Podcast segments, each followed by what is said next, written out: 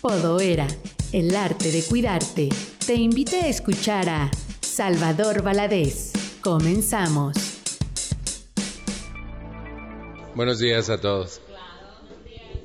Ya todos me conocen, yo soy hablador. No, Salvador y soy hijo de un alcohólico. Vamos a hablar de un tema tabú, del que normalmente no hablamos nunca, y menos abiertamente, excepto nosotros que ya somos open mind y que todo bien, ¿verdad? me encanta, me encanta. Dice, por favor, no avergonzarse. ¿Está bien? Y abrir la mente, sobre todo abrir la mente. ¿Alguien de ustedes fue educado sexualmente? Que levante la mano. Después de este rotundo éxito, ah, empezaremos por contar algo. Cuando yo empecé a apadrinarme en Alanón, hace muchos, muchos, muchos años, tenía mucho miedo de hablar de temas como este con mi madrina.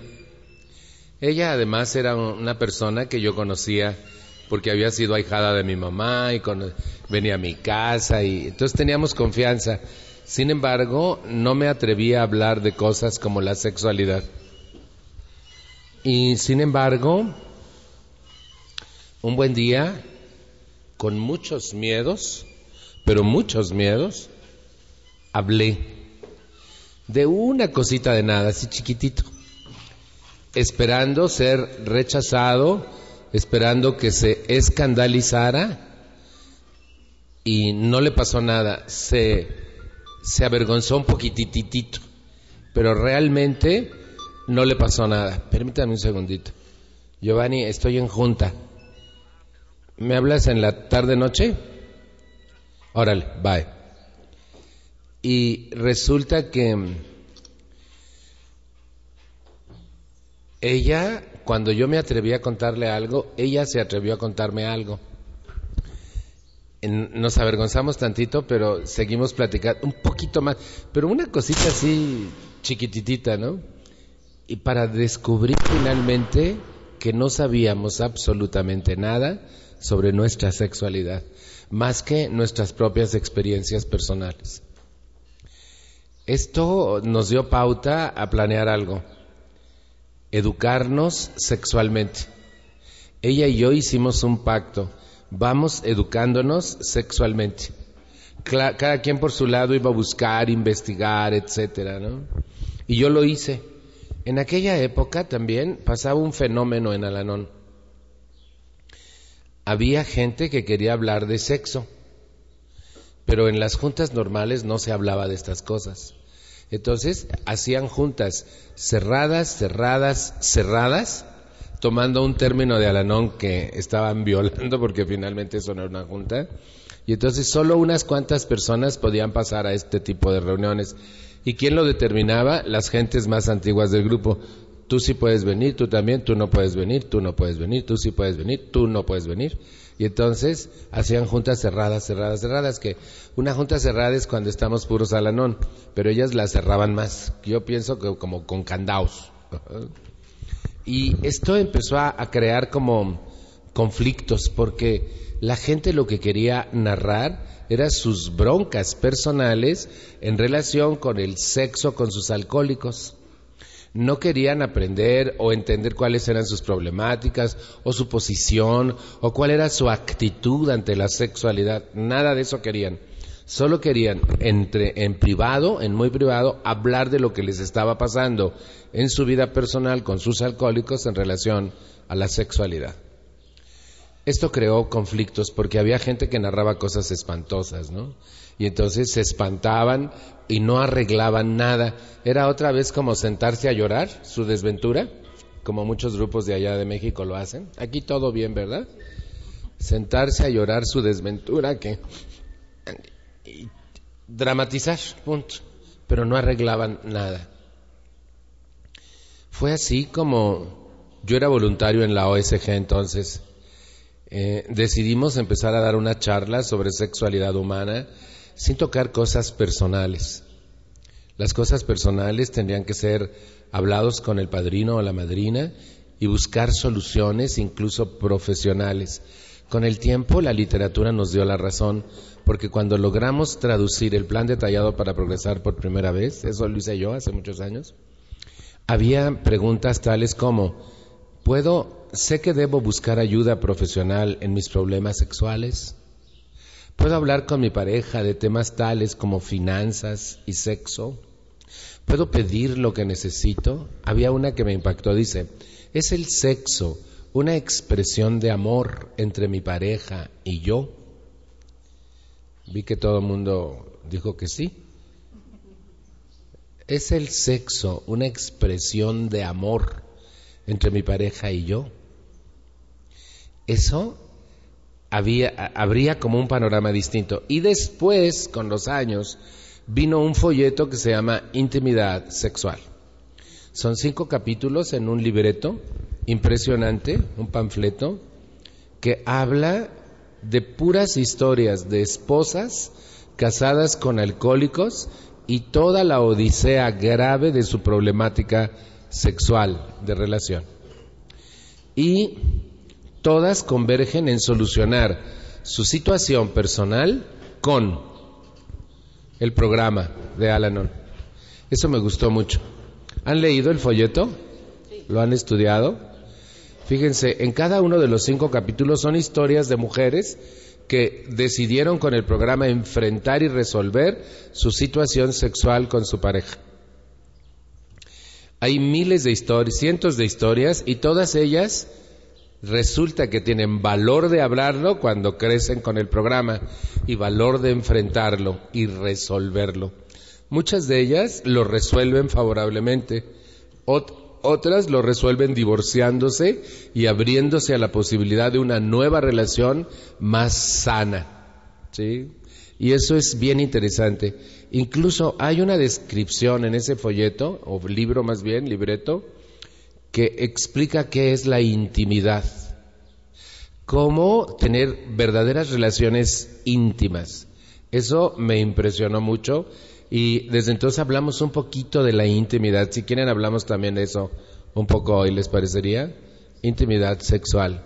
Fíjense, basados en la no educación, basados en que nos educaron con tabúes. Es malo, es pecado, no te toques ahí. ¿Alguien le dijeron que no se tocara? ¿Sí? Y yo pienso, ¿por qué no si es mío? ¿Verdad? ¿Por qué no me puedo estirar nada si es mío? Pues no podía, porque era pecado. Debilidad de la carne. Y entonces te ponen una serie de casi tabúes y de reglamentaciones y entonces creces creyendo que es algo muy malo. Cuando finalmente entras en contacto con tu sexualidad, está tan bueno lo malo, pero bueno que está lo malo, que quieres más de lo malo porque está bueno. ¿A alguien le pasó? Para no sentirme solo, por favor, si son tan amables. ¿Saben que si no estás bien preparado, eso crea conflictos psicológicos? de sentimientos de culpabilidad porque me gustó lo malo y quiero más. Fíjense, enseñanzas como estas absurdas, que si me masturbo me va a salir un pelo en la palma de la mano. Yo estaba internado cuando me enseñaron eso y todos se masturbaban, pero todos estábamos listos para cortar el pelo cuando saliera. No en dejar de hacerlo, sino cortar el pelo. Nadie me dijo nada de la sexualidad, ni de la testosterona, ni lo que iba a pasar con mi organismo. Y de pronto entro en la pubertad, allí mismo, y me lleno de vellos. Yo soy muy, muy velludo, miren.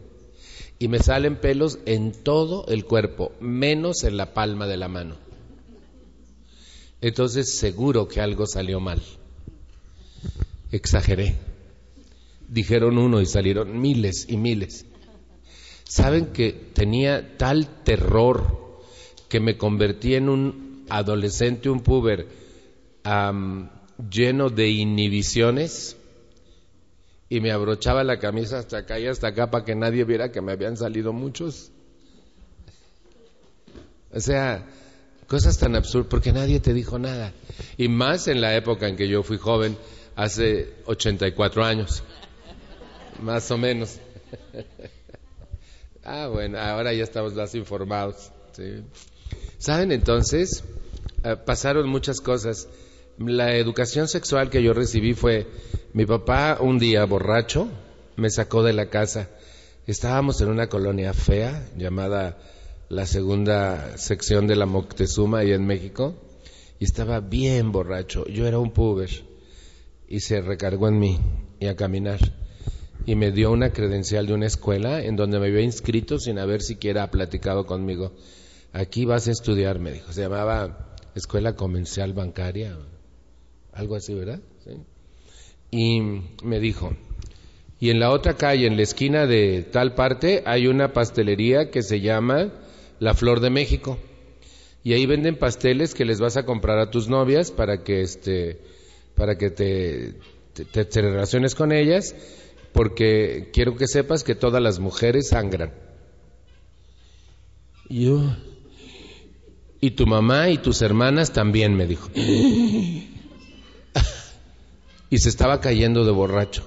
Yo jamás había oído nada y esa fue mi información sexual de parte de mi entendido papá que pues me educó perfectamente mal. fue todo lo que supe. ¿Saben que no podía creer eso? ¿Por qué? No me dijo más. Pero ¿por qué sangran? Pues quién sabe. Y se te queda así como una cosa de que pobrecitas les dolerá. ¿Será una herida? Nada. Más confundido. Esa fue toda mi información sexual en mi vida. Yo creo que a las mujeres les va mal, les va mejor que a los hombres, porque las mamás cuando menos les, les platican qué les va a pasar con la menstruación y qué hacer. ¿sí? No les explican más, pero les explican. Miren, un día, hace muchos años, unos 40 años aproximadamente, cuarenta y tantos, sí, a la derecha, y estábamos en... Estábamos viendo la tele, era bastante noche. Todos mis hermanos se habían ido a acostar. Y estábamos mi mamá, mi papá y yo. De pronto aparece un comercial. Una mujer elegante, bonita, madura, muy bien vestida, con una adolescente junto a ella, muy parecida a ella, bien vestida, entran en una farmacia y está el, farmacéutico del otro lado del mostrador y ella con una dulcísima voz le dice, me da unos cótex, por favor. Y se oye una voz tras la, la pantalla que dice, toallas femeninas. Mi papá se para del asiento donde está sentado, va directo a la tele y le apaga. no nos volteamos a ver, todos agachamos la cabeza y dice, mamá, es hora de irnos a acostar. Y eh, estábamos chocados. Era la primera vez en la historia de la televisión mexicana que había un comercial de una toalla sanitaria femenina. La primera vez. Y no supimos qué hacer. Así que vámonos a acostar. Ahora las hay para los primeros días, para los últimos, con alitas, con gel, con para andar en bicicleta, para bañarse, para nadar, para todo hay hora. Hasta le dices al hijo, hijo, me traes unas toallas sanitarias de tales, ¿sí? Y, va, ¿cierto o no?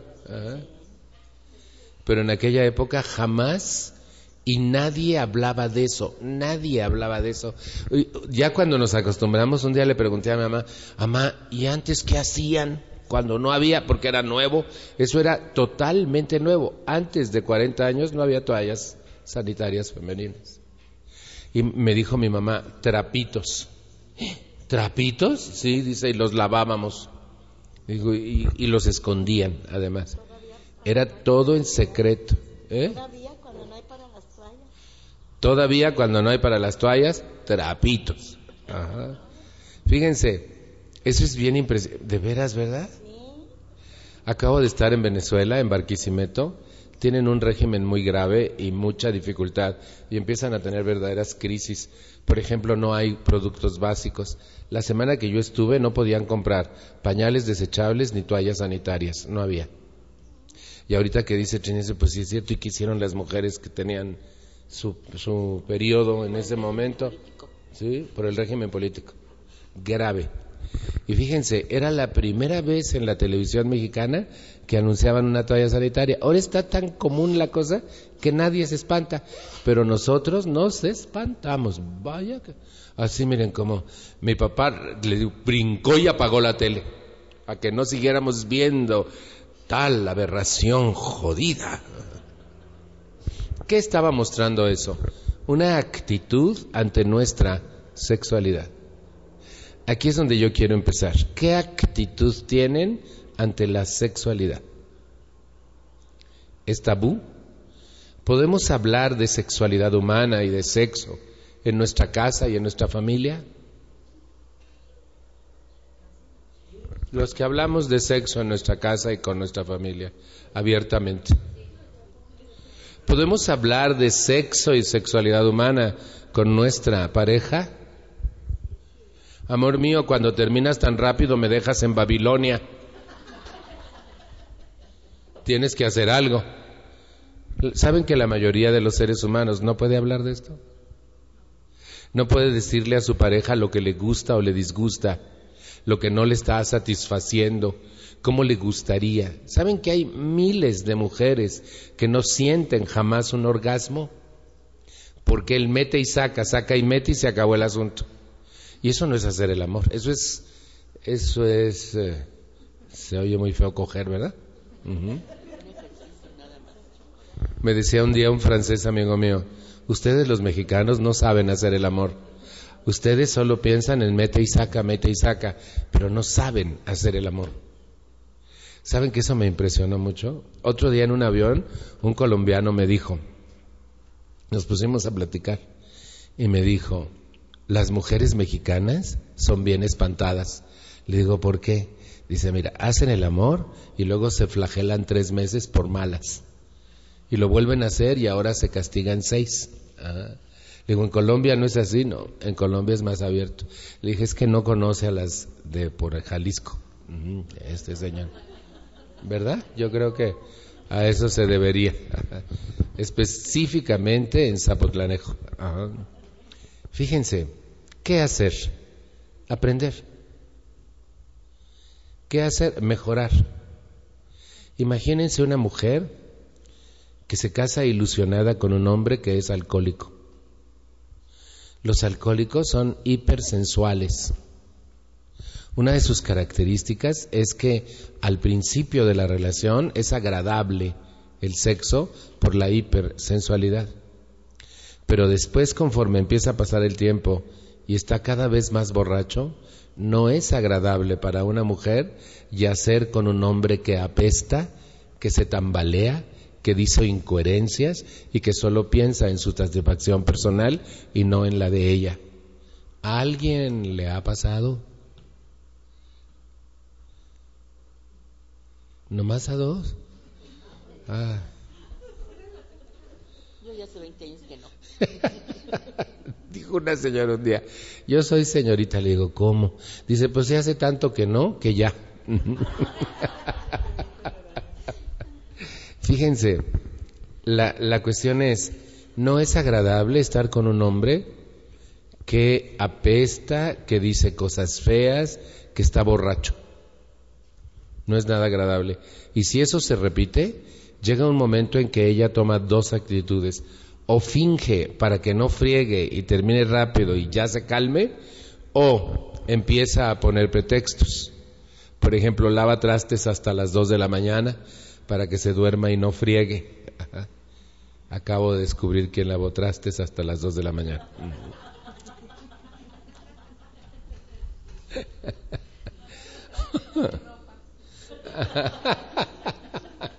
o plancha ropa hasta madrugada porque los niños.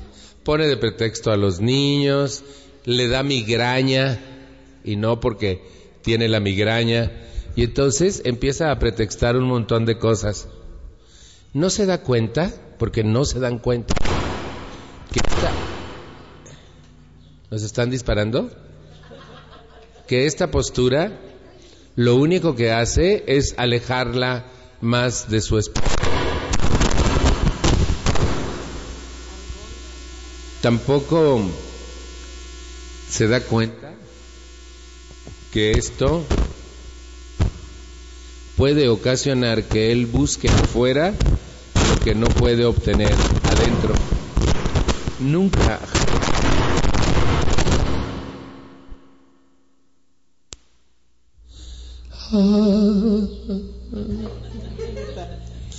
Nunca jamás he oído a una mujer decir, yo soy en parte responsable de la infidelidad de mi marido por negarme a estar con él y rechazarlo contundentemente. Y él tuvo que buscar afuera lo que no tenía dentro. Jamás vas a oír eso. Pero hoy en México pasa un montón. Aquí ¿Todo bien? Nunca una mujer se va a hacer ofendida, se va a poner mal porque ¿por qué me hace esto a mí? Pero nunca se da cuenta que su rechazo continuo, su fingimiento, su hastío, el, el reclamo constante por su situación, hace que él busque afuera lo que tiene, no tiene adentro, y entonces viene un conflicto mayor por la infidelidad. ¿Han visto eso alguna vez en las películas? Sí, porque pasa en las películas nomás, ¿verdad? Sí. No, en la vida real, solo en Bosnia. Sí, sí. Y eso agrava el conflicto de relación de la pareja. Sí. Fíjense, mi papá quería como 12 hijos para tener un, un equipo de fútbol. Y mi mamá se tenía que aguantar. De hecho, mi mamá se murió por eso. Miren, su último embarazo tenía 39 años y eran quíntuples. Había tenido ya ocho hijos, una se le había muerto, y un último embarazo con quíntuples, todas mujeres. Mi papá, en lo más grave de su alcoholismo, en el estado más álgido de su alcoholismo, no dinero, no médico, no medicinas, no chequeos, absolutamente nada. Al quinto mes de embarazo murieron dos y la tuvieron que internar de emergencia, le hicieron un legrado, se perdieron todas y mi mamá no volvió a quedar bien. Mi mamá siguió sangrando hasta que la tuvieron que internar meses después, quitarle su matriz y sus ovarios, lo que aceleró una menopausia prematura. Al hacer eso, descubrieron que tenía un soplo, dos lesiones y la válvula mitral tapada en el corazón. Mi mamá murió a los 48 años de edad. Y fue por cuestiones sexuales, de sexualidad, que se desencadenó absolutamente todo por ignorancia. ¿Se imaginan? No había ultrasonidos entonces, no había nada de lo que existe hoy, pero podía, podía haber habido atención médica, cuando menos, ¿no? Podía haber habido eh, un cuidado especial porque era un embarazo de alto riesgo. Nada. Mi mamá tenía que lavar, planchar, hacer de comer y sufrir todos los días, igual que siempre, con su panza grande, sin saber siquiera que estaba gestando quíntuples. Y fíjense, tenía, porque era obligada por mi papá. Y entonces llega un momento en que o lo, lo, haces o tienes un conflicto. Y entonces tener sexo por obligación nunca termina siendo bien. Las mamás hasta le dicen a las gentes, todavía en un pueblo allá de un rancho del Estado de México, es tu marido, tienes que obedecer. Eso no es verdad.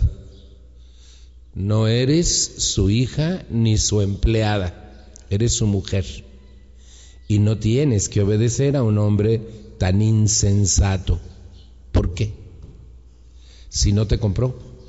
Ahora, si les pagan los 30 millones iniciales de dólares que cuestan, pues órale, ¿no? ¿Les gusta la cantidad? 30 millones de dólares iniciales. ¿Poquito 30 millones de dólares? que le aumentamos la cifra, 100 millones. Ah, de euros, perdón, sí. Lo dejamos en 30 millones de euros. Perfecto. Si tú me pagas eso, yo hago lo que tú quieras, güey. Ajá. Sí, ¿no? Estaría bien. Pero por obligación, dicen que a fuerza ni los zapatos. Yo conozco mujeres que están embarazadas y no querían embarazarse, pero él las obligó. No sé si ustedes sepan que hoy en el Distrito Federal, si el esposo obliga a la mujer a tener sexo con ella, con él, sin que ella esté de acuerdo, lo puede acusar de violación y lo meten a la cárcel. ¿No ha llegado a Guadalajara esta situación? Todavía no llega. Pero esa es una ley nueva en México. Si el marido obliga a la mujer a tener sexo, ella lo acusa de violación y él va a la cárcel. ¿Sabían esto? Es una nueva ley. Y eso está bien, porque la mujer siempre ha sido sometida. Fíjense, ¿quién es quien se liga, traga pastillas, se pone el DIU? ¿Quién? Él no. Y hay un sistema, la vasectomía, pero él no. Nosotros no estamos dispuestos a sacrificar nada por nada. Ustedes tienen que hacer todo, que se les manche la cara, que tengan conflictos de ardores y dolores, que traigan un aparato ahí que se les encarna y luego para quitarlo está de la jodida. Dicen que pasa, a mí no me crean. ¿Quién tiene que hacerlo todo? Ustedes. O sea, que seguimos siendo eh, una cultura machista en la que nosotros hacemos todo lo que queremos y ustedes no. Fíjense, por ejemplo, un hombre puede ser infiel, no le pasa nada. Y ella se tiene que aguantar. Y si ella lo descubre, él lo niega. Y si ella junta todas las pruebas y se las embarra y le dice, mira, entonces él se burla de ella y le dice, ¿y a ti qué te falta? Vete a tu casa, ¿qué te falta? ¿Han oído eso cuando han visto esas películas?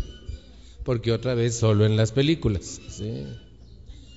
Y finalmente, él puede mojar su brocha donde se le antoje, pero ella no puede.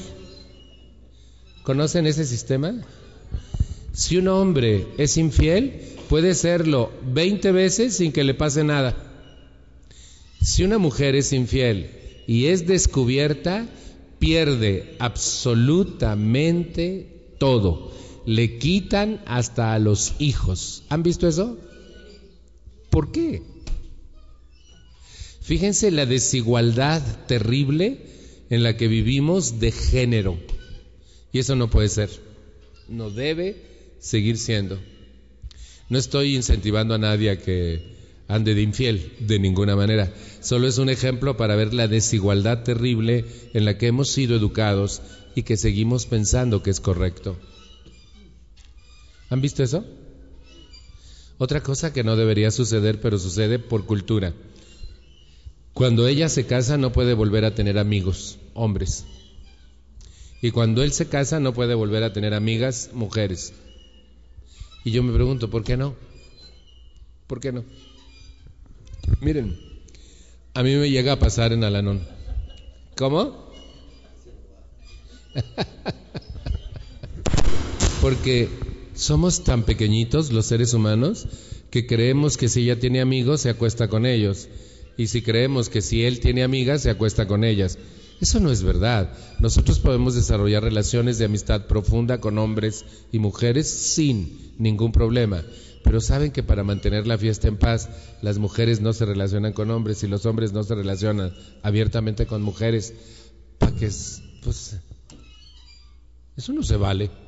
Eso es indigno de los seres humanos. Y sin embargo, vean, hagan análisis en este país y eso siempre es real. Hasta en Guadalajara. ¿No ha llegado a Zapotlanejo eso? Sí. Fíjense, Alice tiene amigos. ¿Ustedes también tienen amigos? ¿No? ¿No? ¿No? ¿No? ¿Sí? ¿Sí?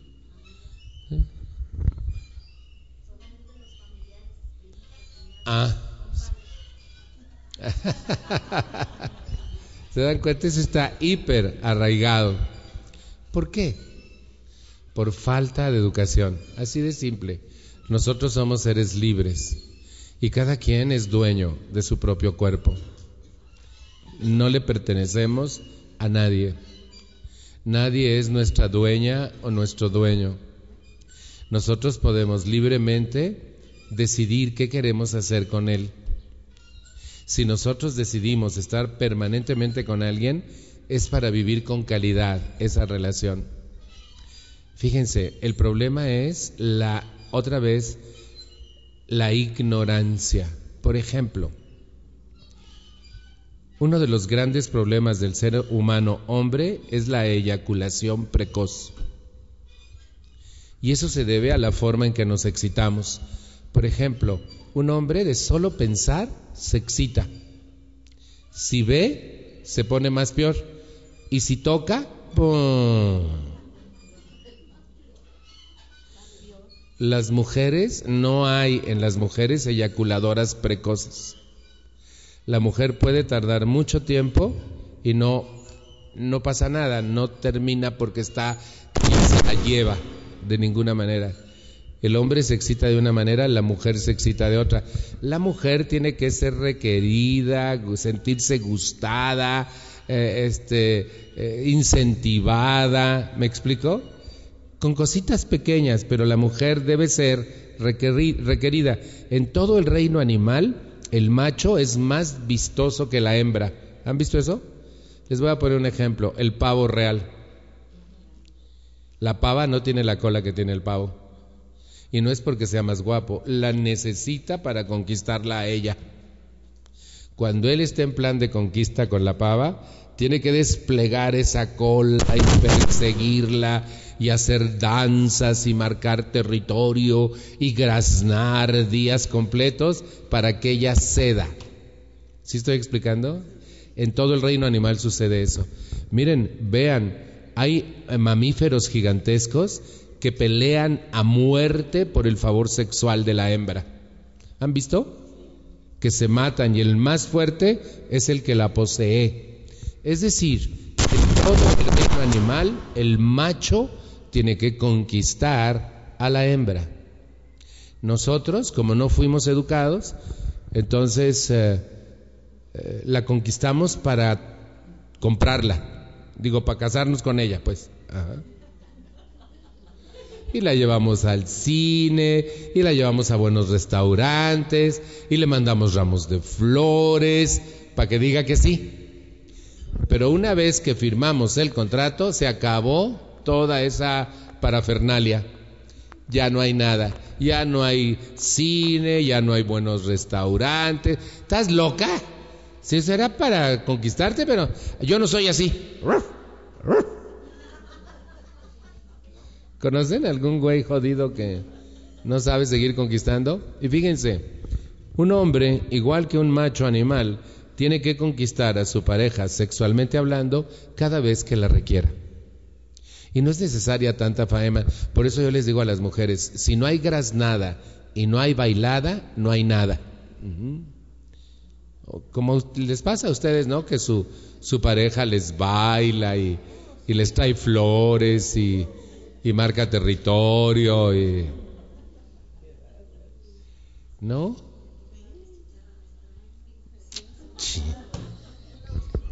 Fíjense, me dice una señora, se va en la mañana, ya le gritó a mis hijos, ya me dijo cosas horribles a mí, me aventó el dinero y se va mal. Llega a comer a mediodía y sigue ladre y ladre y friega a todos y, y agarra de bajada a alguien y a mí me insulta y así se la pasa y en la noche ya quiere.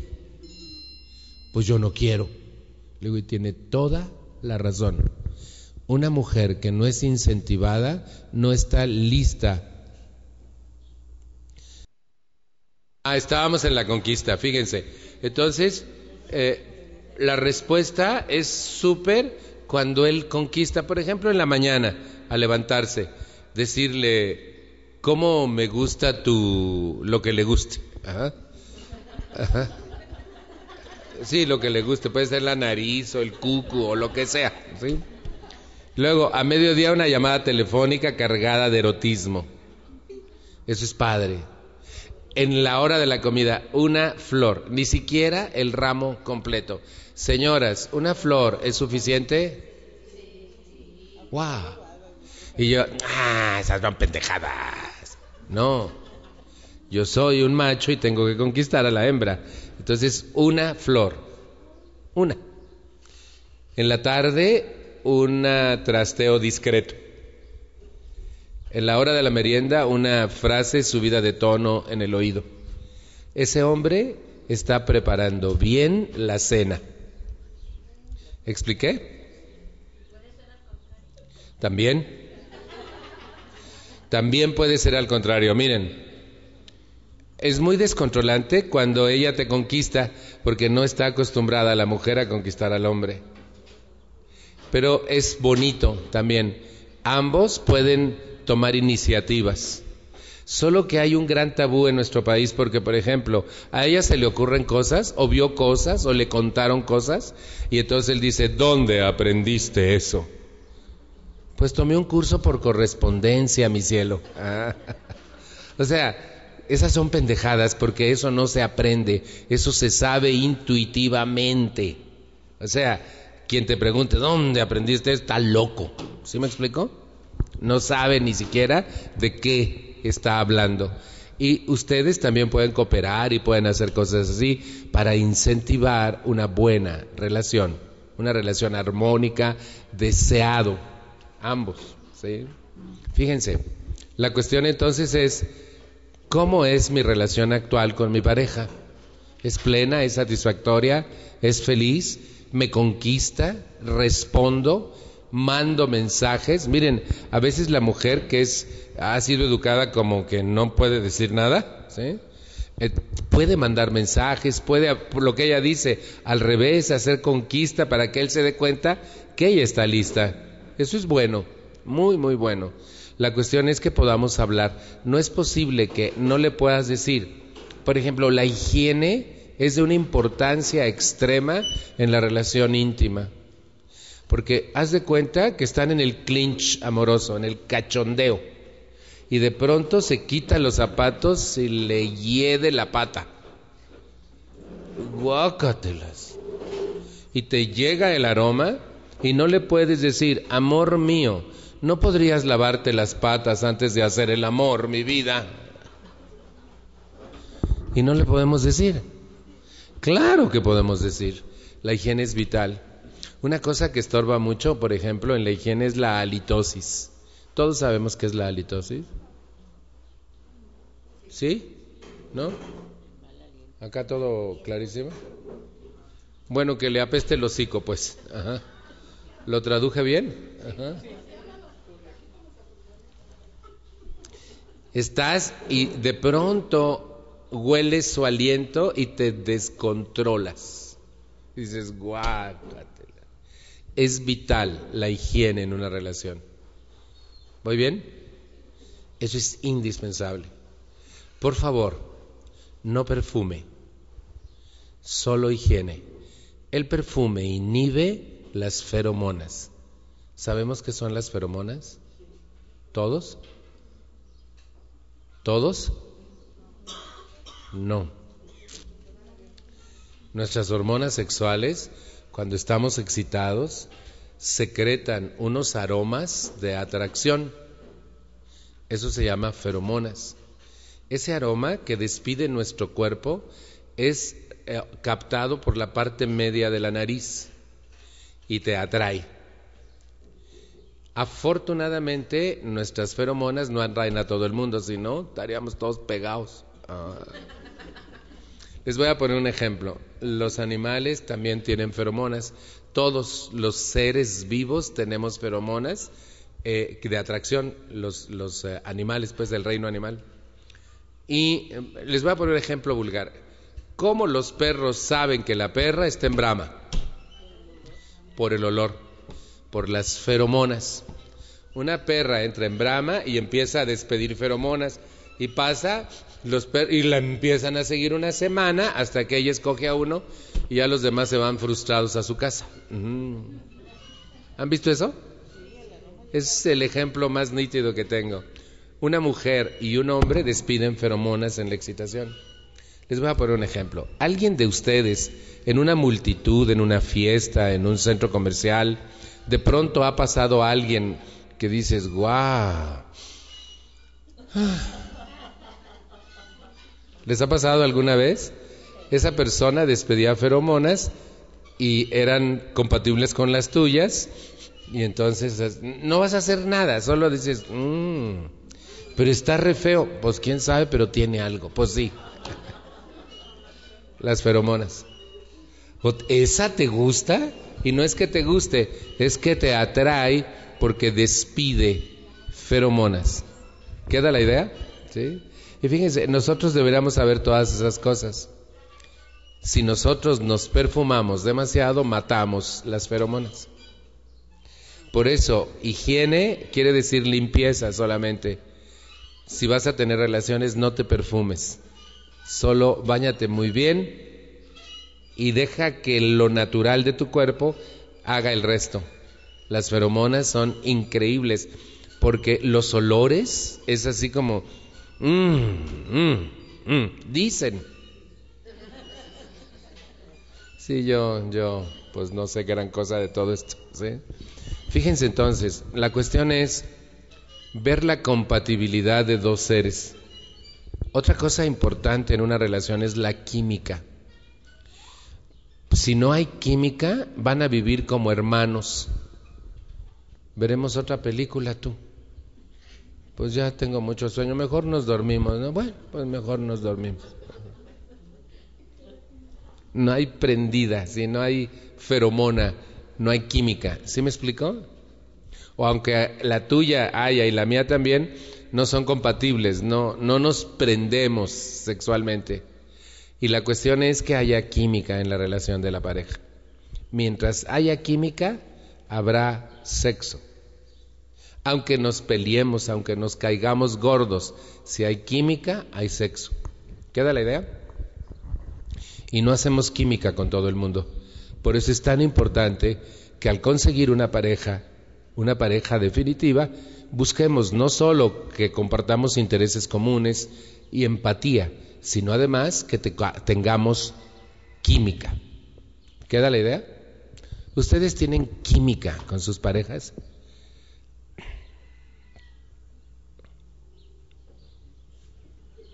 No. No. Sí. Estoy en no te puedes ir mal. Fíjense, si hay química, no hay problema, porque la química es cuando emonas, cuando, por ejemplo, vamos caminando, vamos al cine, y si mejor nos vamos a la casa, amor, porque ya, ya nos anda urgiendo que, pues ya, vámonos a la casa, ¿no? Después vemos la película, ¿sí? Ahí hay química, ¿sí?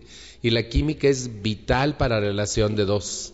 Si no hay química, no se queden clavados ahí, no va a haber nada. ¿Queda la idea? Cuando no hay química, es como dos hermanos, ya, ya tuvimos dos hijos y... ¿Cómo me dijiste que te llamabas? Oigan, ¿yo podré tener agua? Yo necesito lubricar mi garganta mientras hablo. No, agua, agua no hay. Si puedo tener agua, mejor. Si no, un refresquito. Y si de los refresquitos hay coca, pues mejor, pero prefiero agua. Pero nada más parece uno, no todos. Mira.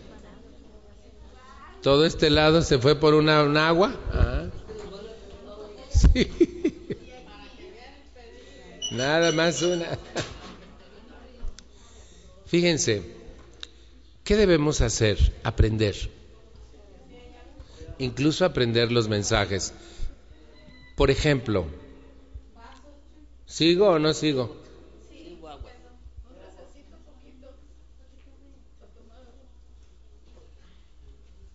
Fíjense, Ajá. Conozco mis zonas erógenas. Conozco sus zonas erógenas. Todos sabemos que son zonas erógenas, ¿verdad? ¿Sí? Si hay alguien que no, dígalo porque es importante. Mm. ¿Eh? Las zonas erógenas son aquellas partes de nuestro cuerpo excitables al tacto. No todos tenemos las mismas zonas erógenas, pero todos tenemos en el cuerpo zonas erógenas. A veces muchas, a veces hay partes de nuestro cuerpo insensibles, pero hay otras hipersensibles. Si una pareja va descubriendo las zonas erógenas de su pareja, cada vez que estén juntos, puede llevar al clímax a su pareja estimulando sus zonas erógenas. Veamos nuestras zonas erógenas, ¿qué les parece? Héctor, una zona erógena tuya. La espalda y el cuello, ¿sí? Tú. El cuello. El cuello, Isa. Las pompas y el pecho. El cuello. El cuello y las boobies. La panza.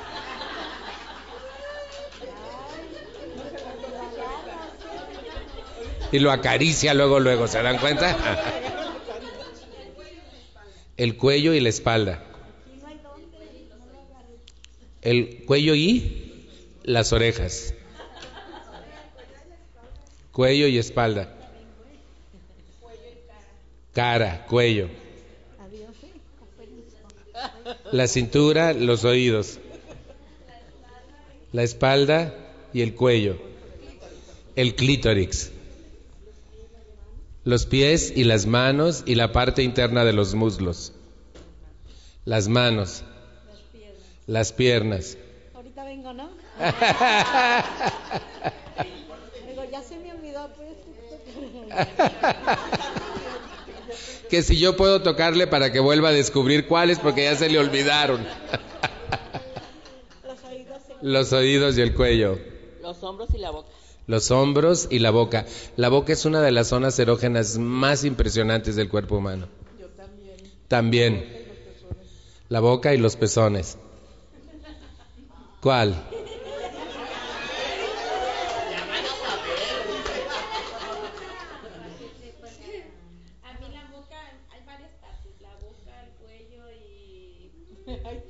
los pezones. Un día le pregunté a una señora y dijo, yo, toda.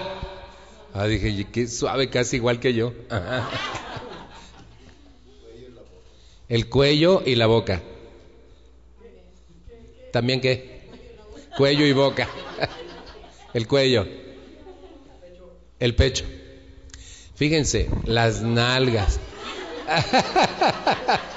Dani. ya se escondió Dani. Miren, las corvas aquí atrás de la pierna, el perineo en los hombres. Ahorita les voy a explicar por qué. Las tetillas, ah, los dedos, los dedos de los pies, la entrepierna, el escroto, todo es excitabilísimo.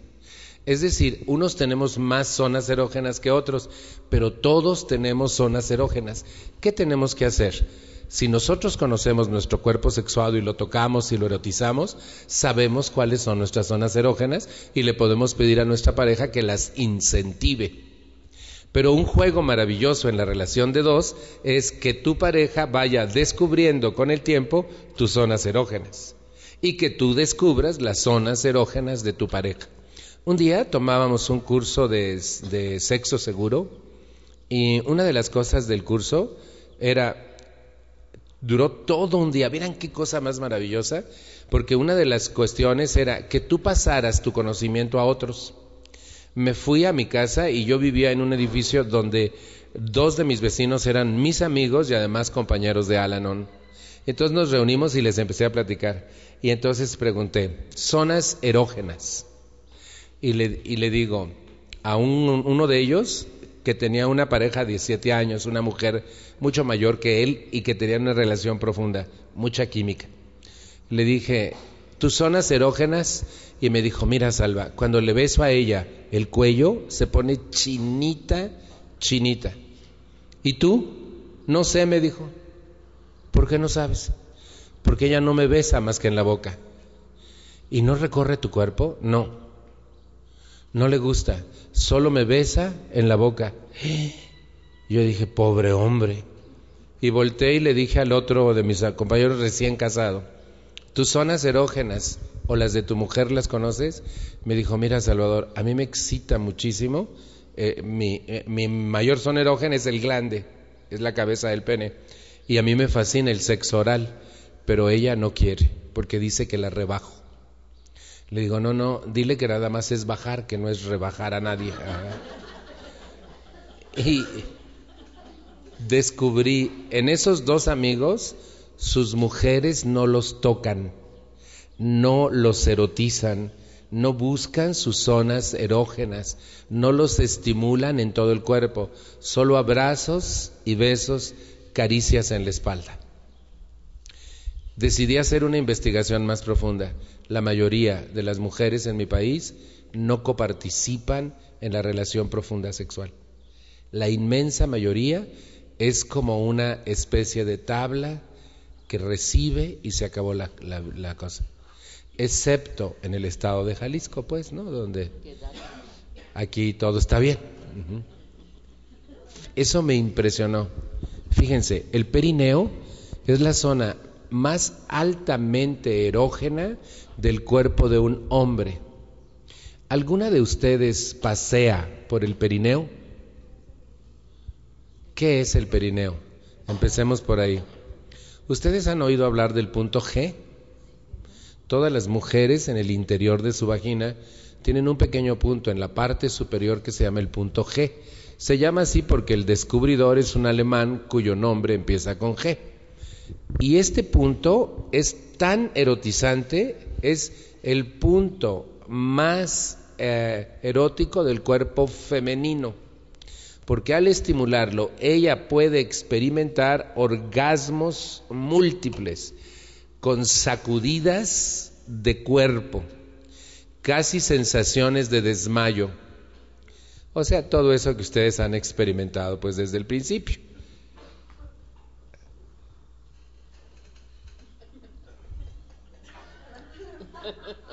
Creo que el cuate se quedó en la F. No llegó a la G.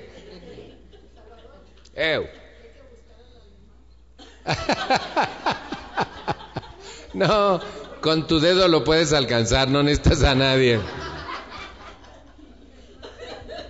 El punto G es interno. ¿Cómo se los explico?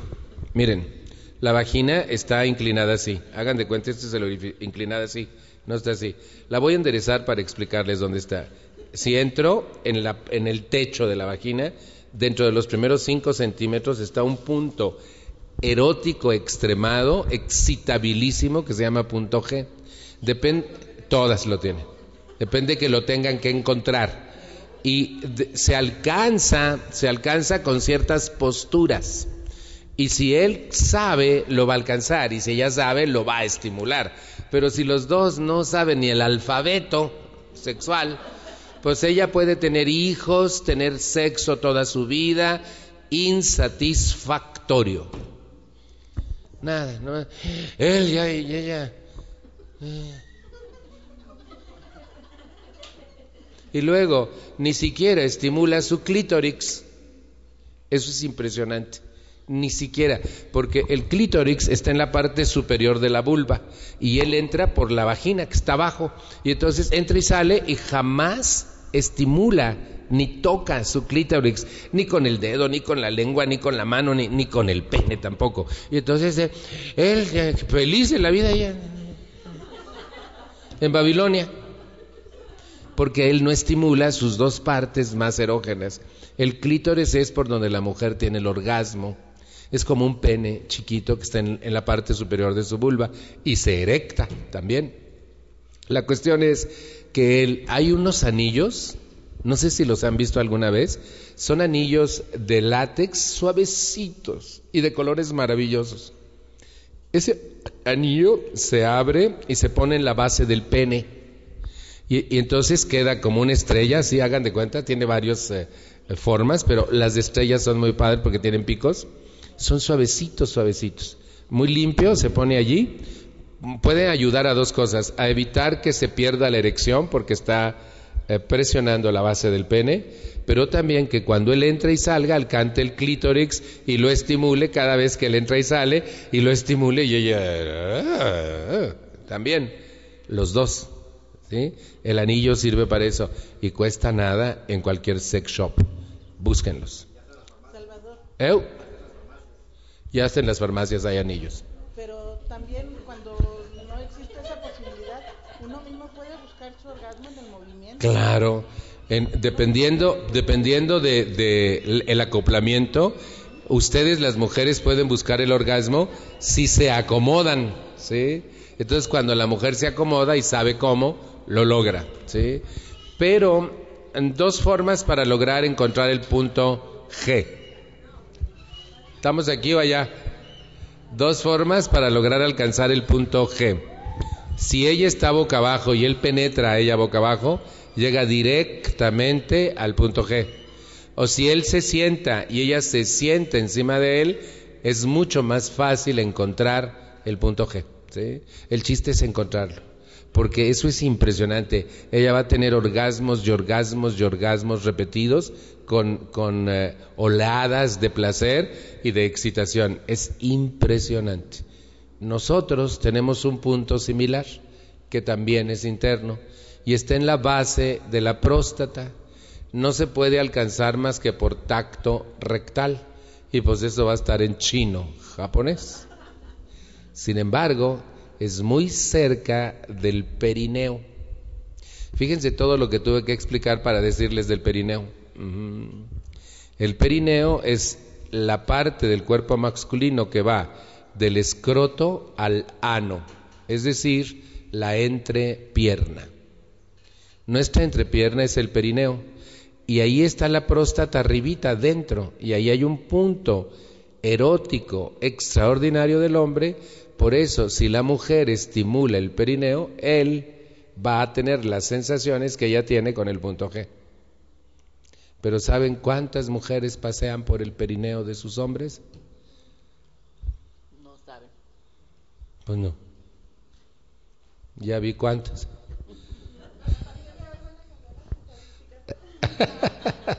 Tenemos que cambiar estadísticas. ¿Saben que un día una señora, un año después que había estado, fui a ese lugar y a- me abrazó y me dijo, gracias a ti salvé mi matrimonio. Le digo, ¿por qué? Dice, ¿qué crees? Te oí decir de una canción de José José que decía que recorro tu cuerpo de norte a sur y que yo le aumento y de este a oeste. Y dice, y tú hablaste de eso. Te dieron un tema sobre sexualidad y hablaste de recorrer el cuerpo de tu pareja de norte a sur. Y mi marido se vuelve loco y estamos felices de la vida de algo que casi se había muerto cuando yo te escuché a ti. Digo, wow, lo que pasa es que no vives en Zapotlanejo. Ah. Ni en Guadalajara, porque allí todo mundo bien. Jodido el vecino. Ujú. O sea, Michoacán. ¿sí? Aquí todo bien, ¿verdad? Ah, por eso me encanta venir a Zapotlanejo. Aquí pura gente sana, abierta, bien dispuesta, etcétera, etcétera, etcétera. ¿Saben que eso es importante?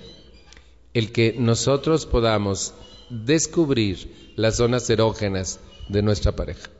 Y el perineo es una de esas zonas que excitan extraordinariamente. El escroto también. Todos sabemos qué digo cuando digo escroto. Tú nos vas a explicar qué es el escroto.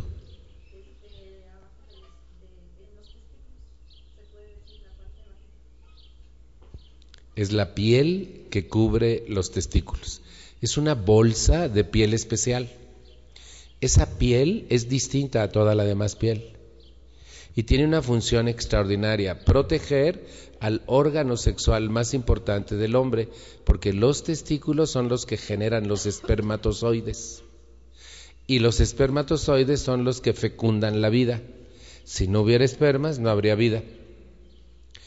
Fíjense, entonces, el escroto es una piel que le da cierta temperatura a los testículos. Ellos necesitan una temperatura específica, por eso son externos en vez de internos. Y cuando hace mucho calor, el escroto se distiende, se hace más grande y los testículos se alejan del cuerpo para no atrofiarse con el calor. Cuando hace mucho frío, esa piel se encoge automáticamente, se vuelve chiquita para pegar los testículos al cuerpo y darles el calor adecuado. Es una piel que estira y encoge según el clima. ¿Sabían? Es extraordinario. Claro. Y hace mucho calor y se extiende esa piel. Y hace mucho frío y se encoge. Incluso el pene cuando hace mucho frío se vuelve chiquititito y se encoge. Se esconde. ¿Por qué? Por el frío. Y es para pegarlo al cuerpo y obtener el calor adecuado. Somos una verdadera maravilla orgánica, sexual.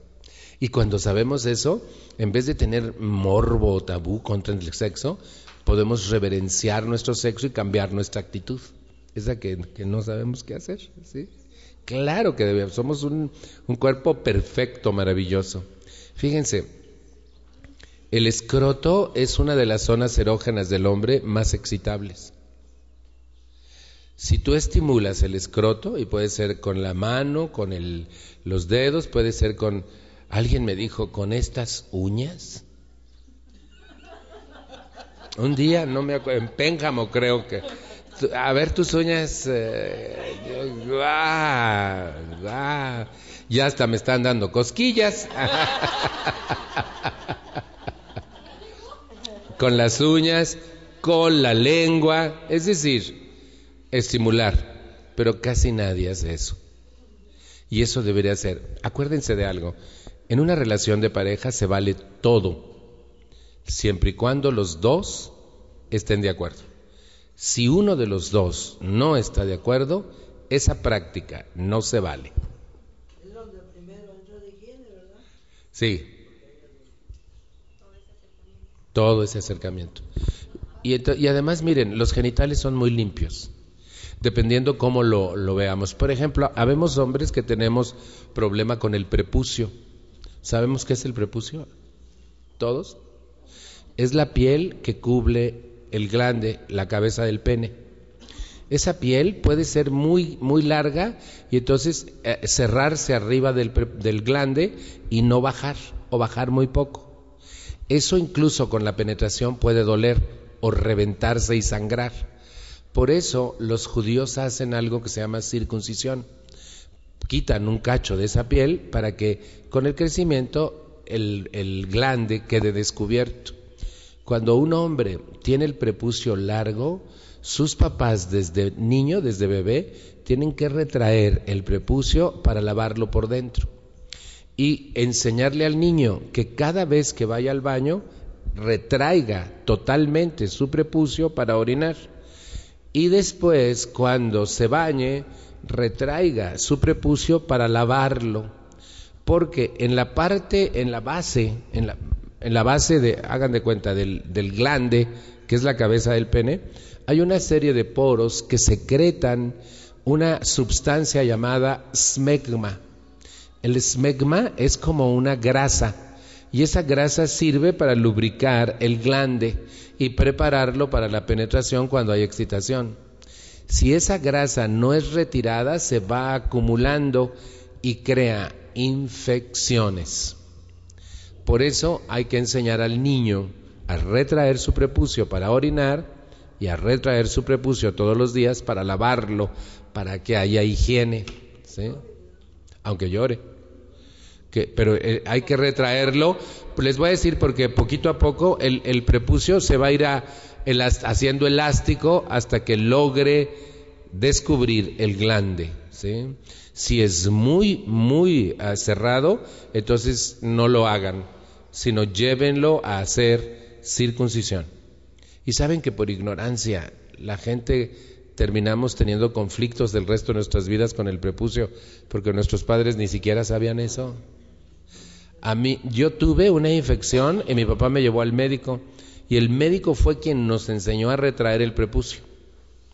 Porque además huele cuando eres joven, puber, y, y no te lavas, entonces huele y eso crea infecciones. Cuidado con eso, la higiene es indispensable, sobre todo en los genitales. Ojo, las mujeres no deben usar productos químicos para sus genitales porque cambia el pH y pueden tener infecciones. Es suficiente con el agua y el jabón, suficiente. ¿sí? Y constantemente, sobre todo con el periodo, ¿sí? constantemente agua y jabón. Otra cosa recomendable, no usar jamás fibras sintéticas para cubrir nuestros genitales, ni hombres ni mujeres. Lo ideal es el algodón usen ropa interior de algodón, siempre, por higiene y por salud, por ambas cosas. Porque las ropas como eh, el nylon, eh, las, eh, la látex, todas esas cosas tienden a cambiar el pH del cuerpo, porque además son zonas muy cálidas que generalmente sudan y entonces eso hace que pueda haber infecciones. Cuidado, lo mejor es usar ropa de algodón interior. ¿Sí queda? Siempre ropa de algodón. Hay muy bella ropa de algodón, muy bonita. Hay para nosotros hay una cantidad impresionante ahora de truzas y calzones de algodón buenos, porque lo otro nos va a crear conflicto. El negro, el negro es un color teñido, siempre. Y entonces con, con, el calor, por ejemplo, de nuestro escroto o de su vulva, el negro tiende a irse decolorando y a crear problemas de ardores, comezones o infecciones en el organismo. Incluso el cuerpo humano no soporta el negro mucho tiempo, por eso el luto crea conflictos orgánicos graves. Y a la gente le gusta mucho andar de luto allá en Chiconcuac. Aquí todo bien, ¿verdad? Sí. Fíjense entonces, hay, son consejos que jamás nadie nos da. A mí no me enseñaron nada de eso, yo tuve que aprender. Y eso ha valido la pena, mucho ha valido la pena. Porque uno de, una de las cosas que hago yo en mi trabajo es hacer un taller sobre sexualidad humana que dura ocho horas. ¿Se imaginan lo que podemos hablar durante ocho horas? Mm. O sea que sí sé lo que les está diciendo. El Héctor ya lo tomó conmigo. Y fue accidental, porque un día me pidieron, eh, di un taller para adultos en Guadalajara de sexualidad humana, y uno de los señores dijo, ah, porque les dije, ahora por favor, enseñen a sus hijos. Y un señor dijo, no. Le digo, ¿cómo que no? Me dijo, no, enséñalos tú. ¿Se los puedes dar a nuestros hijos? Claro que se los puedo dar a sus hijos. Y entonces juntaron a todos sus hijos, púberes y adultos jóvenes, y les di el taller.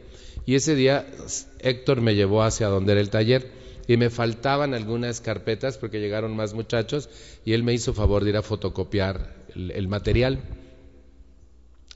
Cuando él regresó, se los empezó a repartir a los que faltaban y todos creyeron que era mi ayudante y entonces se quedó y fue fascinante. Él estaba emocionado de aprender todas las cosas que yo hablo en el taller de sexualidad, cuyo propósito es que la gente cambie su actitud sexual y aprenda cosas maravillosas y termine teniendo una admiración y una reverencia y un respeto extraordinario por su sexualidad. Y que podamos, una de las consignas es que a partir del taller todos hablemos de forma natural de sexualidad y de sexo. Incluso hacemos una distinción entre sexualidad y sexo. El sexo solo es parte de la sexualidad, pero nosotros vivimos con sexualidad desde que nacemos hasta que morimos. ¿Saben que la primera vez que nuestra libido, es decir, potencia sexual, es decir, calentura, aparece en nuestro cuerpo, es a los seis meses de edad? Las mamás sabrán que sus bebés a los seis meses tenían erección. Sí. Y las niñas se tocan con verdadero placer. Y decía un, un médico alemán que escribió un libro sobre esto. Y los papás los enredan como tamal para que no se toquen, creándoles su primera inhibición sexual. Es normal. Eso duerme, eso dura despierto unas semanas y duerme, no vuelve a haber líbido. Y de pronto entre los cuatro y cinco años de edad, la líbido despierta y los niños empiezan a tener noviazgos en el kinder. ¿Han visto? Que hasta dicen que se van a casar, ¿sí? Oye, ella dice que me voy a casar con ese y le gusta y llora y sufre y se besan. Y los niños a esa edad empiezan a preguntar cosas sobre su cuerpo sexuado. Y los adultos ignorantes se espantan y no les dicen nada. Allá en México. Porque yo sé que ustedes están capacitados para hacerlo bien. Sí, ¿verdad? Ah, yo ya sabía. Fíjense, eso dura meses. Es cuando ellas se pintan la boca con el labial de la mamá y se ponen los tacones y arrastran las bolsas y ellos se sientan modosos en las piernas de las mujeres de su hogar. ¿Han visto ese fenómeno? Y empiezan a preguntar, ¿sí? Sobre sus genitales, sobre las distinciones, y nosotros no sabemos qué hacer. Deberíamos contestarles lo que preguntan. Después vuelve a dormir, y entre los siete y los nueve años de edad surge un fenómeno maravilloso de desarrollo de nuestra sexualidad que se llama juegos eróticos infantiles. Todos los niños que vivimos en comunidades urbanas jugamos eróticamente. Es parte de nuestro desarrollo sexual, es normal. Ni siquiera hay distinción de género ahí. Todo mundo se enseña, se toca, jugamos a las cebollitas, a la esposa y el esposo, al doctor y la, la enferma, nos recetamos, nos tocamos, jugamos. Y eso es normal. Si un adulto ignorante los descubre, pega el grito en el cielo y quiere demandar a la madre del degenerado que tocó a su hijo o a su hija, son puras pendejadas, porque eso es normal. Se los voy a demostrar. ¿Me ayudan? ¿Sí? ¿Jugaron? Parece ser que no todo el mundo me oyó. Voy a volver a preguntar. ¿Jugaron? ¿De este lado todos jugaron? ¿Mm? Claro. ¿Sí? Las inversiones. hubo un caso un poquito medio extravagante. Una sobrina de él habló, ahora ya de grande, de que su tío la tocaba, pero ella de pronto dijo, mi tío me violó. Y se armó una cosa muy grande. El papá de ella se enojó con el cuñado y hubo mucha broma. Toda la familia está distanciada a causa de eso. Y ella, esa violación, fue nada más que la tocaba cuando ella era el muchacho de 13 años. Unos 8, 7. Pero era ese juego del que está usted hablando. Y ella lo, lo habló así, como si de veras lo viera. Y eso es una violación porque el niño es un puber, no un niño. Y la violación no implica penetración siempre. El abuso sexual está considerado solo con tocarte, de manera grosera. ¿Se me explicó? Ella te.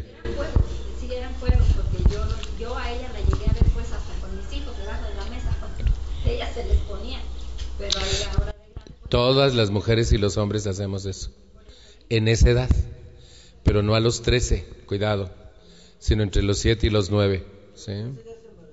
Ya, ya hay eyaculación, ya hay cosas, ¿sí? Fíjense entonces, la libido vuelve a dormir una temporadita y despierta definitivamente para no volverse a dormir nunca en la pubertad. El promedio de edad de la pubertad son los 12 años. Puede ser antes, puede ser después, según la genética y la, la herencia, la raza, pero usualmente el promedio son los 12 años. A partir de esa fecha, la libido empieza a crecer, crecer, crecer y llega a una meseta que dura aproximadamente 40 años, entre los 20 y los 60. A los 60 empieza a declinar, pero nunca muere. Por eso es un mito que la gente grande ya no siente nada. Eso es mentira. Todos los cuerpos vivos tienen líbido. Disminuye la intensidad y puede crecer la calidad. Pero todos tenemos deseos sexuales desde que nacemos hasta que morimos. Pero unos tienen el umbral más alto y otros más bajo, ¿verdad? Sí, pero no, aunque esté bajo, está, existe. Y no se quita con aeróbics, ni baños de agua fría, ni nada de eso. Y yo ni yoga, hay que cubrirla. Si estoy solo, el autoerotismo es la mejor forma. Es decir, estimular mi cuerpo y masturbarme. Si estoy acompañado, pues la pareja. ¿Sí me explico? Eso es bien importante. Leí un, artículo, entre todas las investigaciones que yo hago, me regalaron una revista en los Estados Unidos. Hay un estudio serio, y están tratando de hacerlo, que dice, bienvenido a los 100 años. Ellos eh, determinan que ustedes y yo podemos llegar bien sanos a los 100 años. Y te da algunos consejos. Empieza, leí el artículo, es muy interesante. Y dice, haga ejercicio, coma alimentos adecuados, haga ejercicio mental, tenga una mascota, cultive la amistad y no olvide nunca su vida sexual. Nosotros vivimos en una cultura en que a la gente grande ya no le permitimos tener deseos. Si un hombre viejito quiere, decimos, ay, viejito libidinoso, cochino, rabo verde, viejo jodido. Y lo despreciamos. Y si es una viejita la que quiere, decimos vieja loca. Fíjate nada más, viejilla loca que es que se alborota a estas alturas. Señoras y señores, nuestra libido solo va a morir cuando muera nuestro cuerpo. Aunque tengamos 90 años, tenemos deseos sexuales. Que nos olvidemos de ellos y fincamos que no están es otra cosa. Que tengamos dificultades con la pareja, que no tengamos química con la pareja es otra cosa. Pero lívido hay. Miren, yo he hablado con muchas mujeres que dicen, Salva, pues tú dirás, pero yo no tengo el más mínimo interés. Y le digo, no tienes interés con el que tienes en tu casa, por los resentimientos, por el dolor que te ha causado, por todas las broncas que han tenido. Pero si yo te traigo desnudo a Brad Pitt, ¿qué te pasa? Ah, me dice. Ah, ah, entonces sí tienes deseos. ¿Sí me explico? O sea, todos los seres tenemos ese cuerpo sexuado. No, no se nos quita a unos y a otros nos da, no. Y el, el climaterio que es otra parte de nuestra sexualidad, no termina con nuestra vida sexual. Al contrario, la puede enriquecer. Todos entendemos climaterio, ¿verdad? En el hombre, ¿sí saben cómo se llama en el hombre? Andropausia. Y en la mujer, menopausia. La yo ya pasé por la andropausia. Y es bien interesante. Me daban bochornos. Un día estaba en un camioncito en el aeropuerto en la Ciudad de México que nos iba a llevar al avión y yo me estaba muriendo del bochorno y del calor. Y con mi pase de abordar me estaba abanicando mientras me quitaba la chamarra. Y cuando me empezaba a quitar la chamarra, volteé a ver a todos los demás pasajeros que están muriéndose del frío y yo del calor. Y dije, ¿qué me está pasando? Fui con un médico, amigo mío, y le dije, fíjate que me pasa esto. Se rió tan a gusto y me dijo, son bochornos. ¿Cómo que bochornos? Sí, estás en la andropausia bochorno. A mí, hombre, me dijo, sí, a los hombres también les da, en menor medida que a las mujeres, pero nos dan bochornos. Y tú tienes bochorno. Y se siente horrible. ¿Sí?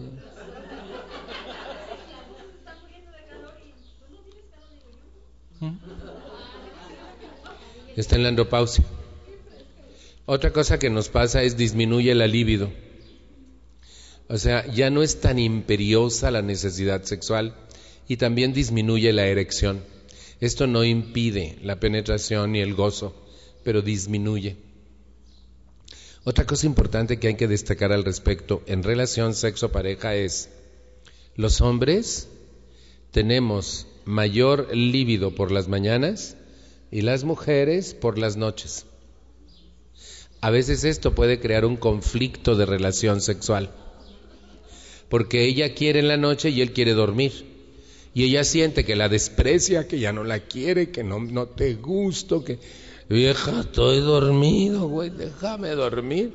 Y en la mañana este le está firme, es que ya quiere, y ella está encabronada porque tiene que llevar a los niños a la escuela y hacer desayuno, y como anoche no quisiste. Y entonces eso los puede alejar, y mucho.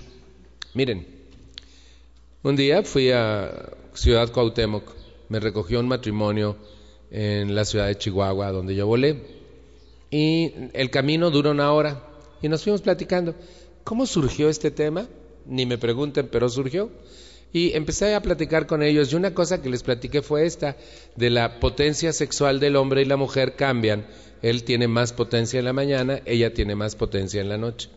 Y que si no lo saben puede haber dificultades. Y seguimos platicando de otras cosas.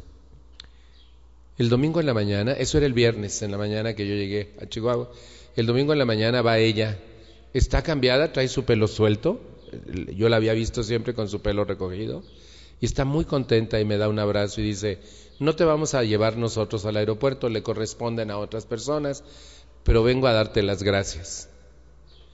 Te quiero decir que mi marido y yo hacía dos años que no teníamos sexo porque él quiere en la mañana y yo quiero en la noche, yo estaba enojada y él estaba enojado, y, de plano nos abandonamos en ese aspecto, y vienes tú y sin saber qué nos está pasando, nos platicas, entre otras cosas, lo que nos está pasando.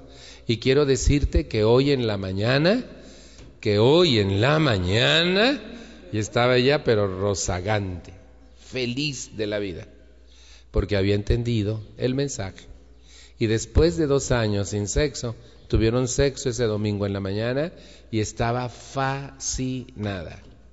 Y me decía, te vengo a agradecer. Un día, un matrimonio, ellos eran abuelos, estábamos en un pueblo que se llama Guasave, en Sinaloa.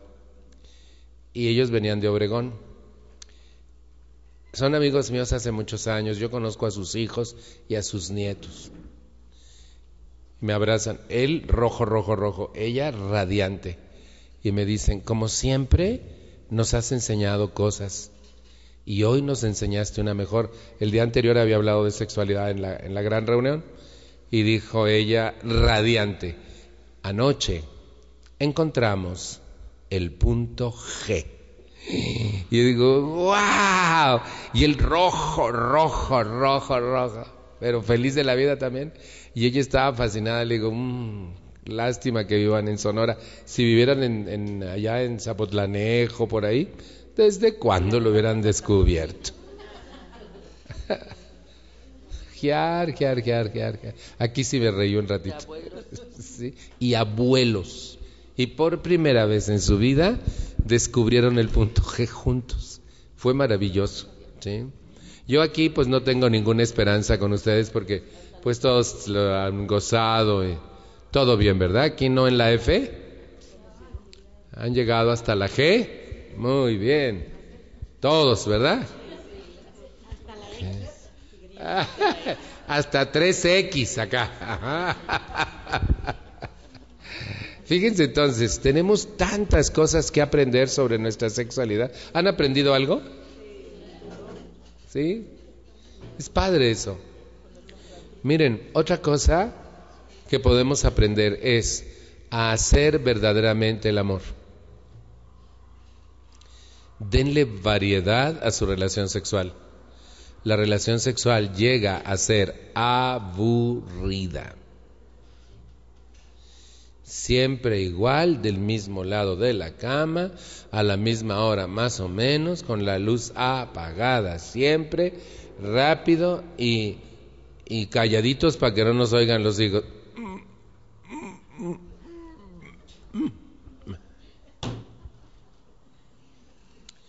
Otra cosa importante, ahorita me meto otra vez ahí. los hijos deben ver que sus papás se gustan. Los hijos deben ver que se cachondean, que se besan, que se meten mano bonito. ¿Sí me explicó? No deben ver la relación, pero sí deben ver que sus padres se gustan y saber que se desean y intuir que se acuestan. Eso forma imágenes psicológicas sanas para los hijos. Hasta hace muy poco tiempo eso era absurdo en este país. Y si él empezaba, estate sosiego, se van a dar cuenta los hijos. Por favor. ¿Cierto o no? Y nos daba miedo que ellos supieran que la pareja se gustaba. Esto es importantísimo, psicológicamente hablando. Ahora, vuelvo a la intimidad. Denle variedad a este asunto. Háganlo con todas las luces prendidas, prendan velas, pongan aromas, inflen condones de colores, aromas bonitos, frutas. Eh, a la gente le espanta hacer esas cosas, pero es bello. Ahora háganlo en el tapete nuevo de la sala, en la silla de la cocina, en el sillón chiquito de la sala. deben estar solos, por supuesto, ¿verdad? Todos los demás deben haberse ido ya. Eh, en la regadera, en el hotel nuevo del pueblo. ¿Así me explico? Denle variedad a su vida sexual. Prendas, bailadas, ahora tú yo te hago striptease, ahora tú me haces striptease. Se pueden hacer muchas cosas. Incluso miren, si una pareja quiere experimentar con pornografía, puede hacerlo. Pueden ver una película juntos y experimentar su vida sexual con una película pero esporádicamente. Necesitar la pornografía para excitarse es una parafilia. ¿Sí saben qué es una parafilia? Tuvo, tuvo. La parafilia, traducido correctamente, es desviación sexual. En el género humano existen aproximadamente 138 parafilias. Y fíjense, consideramos parafilia lo que no es, y lo que es parafilia ni siquiera lo sabemos. Les voy a dar una explicación de esto. La homosexualidad y la bisexualidad no son desviaciones sexuales, no son parafilias, son comportamientos sexuales normales al género humano, comprobados científicamente por el doctor Alfred Kinsey en la década de los 50. ¿Alguien vio la película del doctor Kinsey? ¿Cuál? Doctor Kinsey, con Liam Neeson hicieron una película para que el mundo se entere de la persona que hizo el más grande estudio sexual que se haya hecho jamás en la historia de la humanidad. Entre las hay una tabla que se llama la tabla 15 de la sexualidad humana y él tiene dos libros impresionantes que se llaman Comportamientos sexuales masculinos y Comportamientos sexuales femeninos. El doctor Kinsey logra demostrar científicamente y logra que la Organización Mundial quite de su catálogo de desviaciones y enfermedades sexuales a la homo y a la bisexualidad, demostrando científicamente que eso es normal y natural al género humano y a algunas especies animales. Fíjense, y nosotros creemos que una desviación es la homo o la bisexualidad, y no es cierto, eso es normal. Y sin embargo, las parafilias no las conocemos. Les voy a mencionar algunas de las 138. La necrofilia, sexo con cadáveres. La persona solo puede excitarse si está con un cadáver y existe. La zoofilia, de donde provienen casi todas las enfermedades de transmisión sexual. La zoofilia, sexo con animales. Sucede muchísimo más en el campo que en ninguna otra parte. En las ciudades no es común, pero en el campo es común la zoofilia. Otra, la coprofilia. ¿Entienden? Copro, excremento. Debe haber presencia de heces fecales para que la persona se excite y pueda tener sexo. O por ejemplo, el sadomasoquismo. El sádico es una persona que necesita dañar a la pareja, golpear, morder, destruir, insultar para excitarse. Eso es una parafilia. Y el masoquista es aquel que necesita ser dañado para excitarse. Por eso la relación sadomasoquista empata perfecto. Un sádico que le gusta dañar con un masoquista que le gusta ser dañado. El chiste es muy bueno, les voy a contar un chiste muy bueno. Ah, otra, otra parafilia es la pornografía. Necesitar pornografía para excitarse es una desviación de lo normal, porque la libido es natural, no necesita estimulaciones externas. Fíjense, otra parafilia es el, el boyerismo, ¿sí? que es eh, el acto de fisgar a otras personas desnudas, porque la persona, si no hace eso, no puede excitarse. Otra es el fetichismo. Una persona que requiere tener prendas íntimas del sexo contrario para poder excitarse, oler, tocar, incluso ponérselas para poder excitarse, si no, no se excita. La excitación, vuelvo a insistir, es normal, pero eso es una parafilia. Y la peor, peor, peor, en mi concepto de todas, la pedofilia. Es decir, sexo con infantes, que ocurre muchísimo más de lo que nosotros queremos aceptar conscientemente en nuestro país. ¿Sí? Sexo con infantes. Pedofilia. Y hay otra variante, por ejemplo, el exhibicionismo. Una mujer que se exhibe o un hombre que se exhibe desnudo ante la gente para poder incentivar su líbido, porque de otra manera no se puede excitar. ¿Y vieran cuánto se da esa? Hay otra que hace que los seres se suban a los camiones llenos de gente y restrieguen sus genitales en los hombros de las personas sentadas. Esa es otra parafilia. ¿Y hay? ¿Eh? Cochino, dijo una señora. Ahora un cuento sobre parafílicos. Le voy a meter uno que no es parafílico, ¿ok?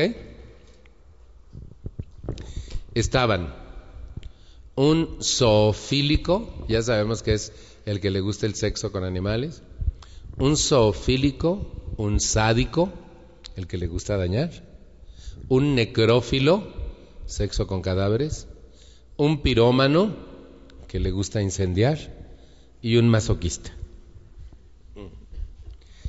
Y estaban platicando, y dice el sofílico, ¿qué les parece si nos echamos un gato? Y dice el sádico, ya vas, nos echamos el gato y lo golpeamos. Y dice el necrófilo, estoy de acuerdo, nos echamos al gato, lo golpeamos y lo matamos. Y dice el pirómano, yo estoy de acuerdo, nos echamos al gato, lo golpeamos, lo matamos y lo quemamos. Sí. Y dice el masoquista, miau.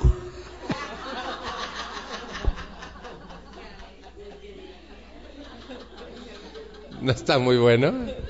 Miau, dijo el gato. Me encanta ese cuento. ¿No es maravilloso? ¿A qué le gusta mucho ese cuento? Y, es que es maravilloso. Ese es un cuento sobre parafílicos. Fíjense, nosotros tenemos que aprender y resolver nuestros problemas en este aspecto. Voy a mencionar ahora problemas. ¿O quieren que siga hablando de conocimientos? ¿Ustedes tienen opinión propia? ¿Sí? ¿Qué quieren? ¿Que siga hablando de conocimientos sobre sexualidad humana o menciono problemas sobre sexualidad humana? Conocimientos. ¿Y luego problemas? Vamos a, a ver más. ¿Qué quiere decir andrógenos?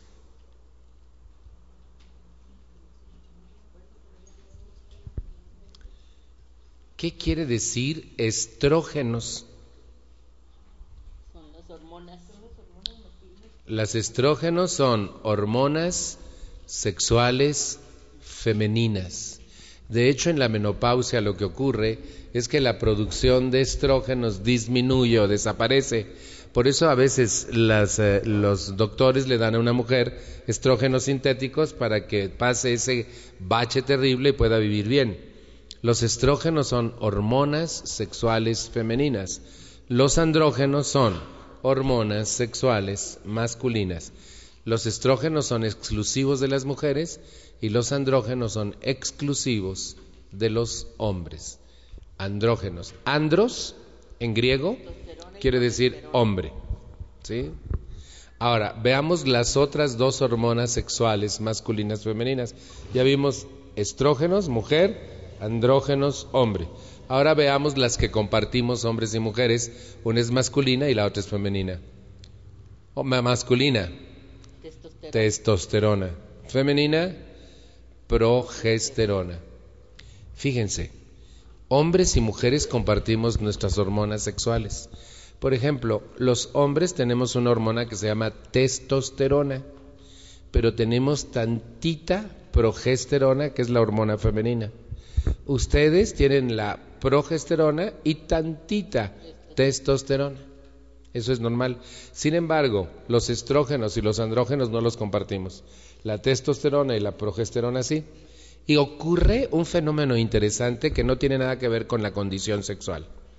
Cuando los índices de progesterona en un hombre crecen tantito, ese hombre tiene como pechos, se le ensanchan las caderas, está lisito de la piel y su voz es delgada. Es un fenómeno que ocurre si su índice de progesterona es más alto que el normal. Es un accidente biológico, no determina nada ni crea ningún conflicto.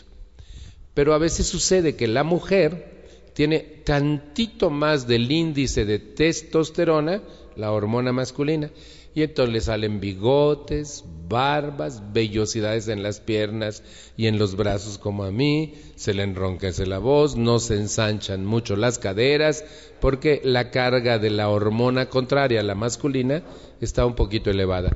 No determina condición, no crea ningún problema, solo cuestiones orgánicas. ¿Sabían eso? ¿Han visto mujeres que se les sale el bigote y tienen muchos vellos en sus piernas y no se les ensanchan tanto las caderas? ¿Han visto hombres muy redonditos con caderas y, que les crece como ah, C, copa C36? Ah, y que son lisitos y casi no tienen barba, es que su índice de progesterona es un poquito más de lo normal, pero no crea ningún conflicto, no determina su condición sexual, no nada. Es un accidente biológico. Es interesante, ¿a poco no? Fíjense, e, estas hormonas, unas son la hormona del sexo y otras las hormonas de la sexualidad. Por ejemplo, los estrógenos hacen que la mujer ovule. Los estrógenos hacen que ella menstrue.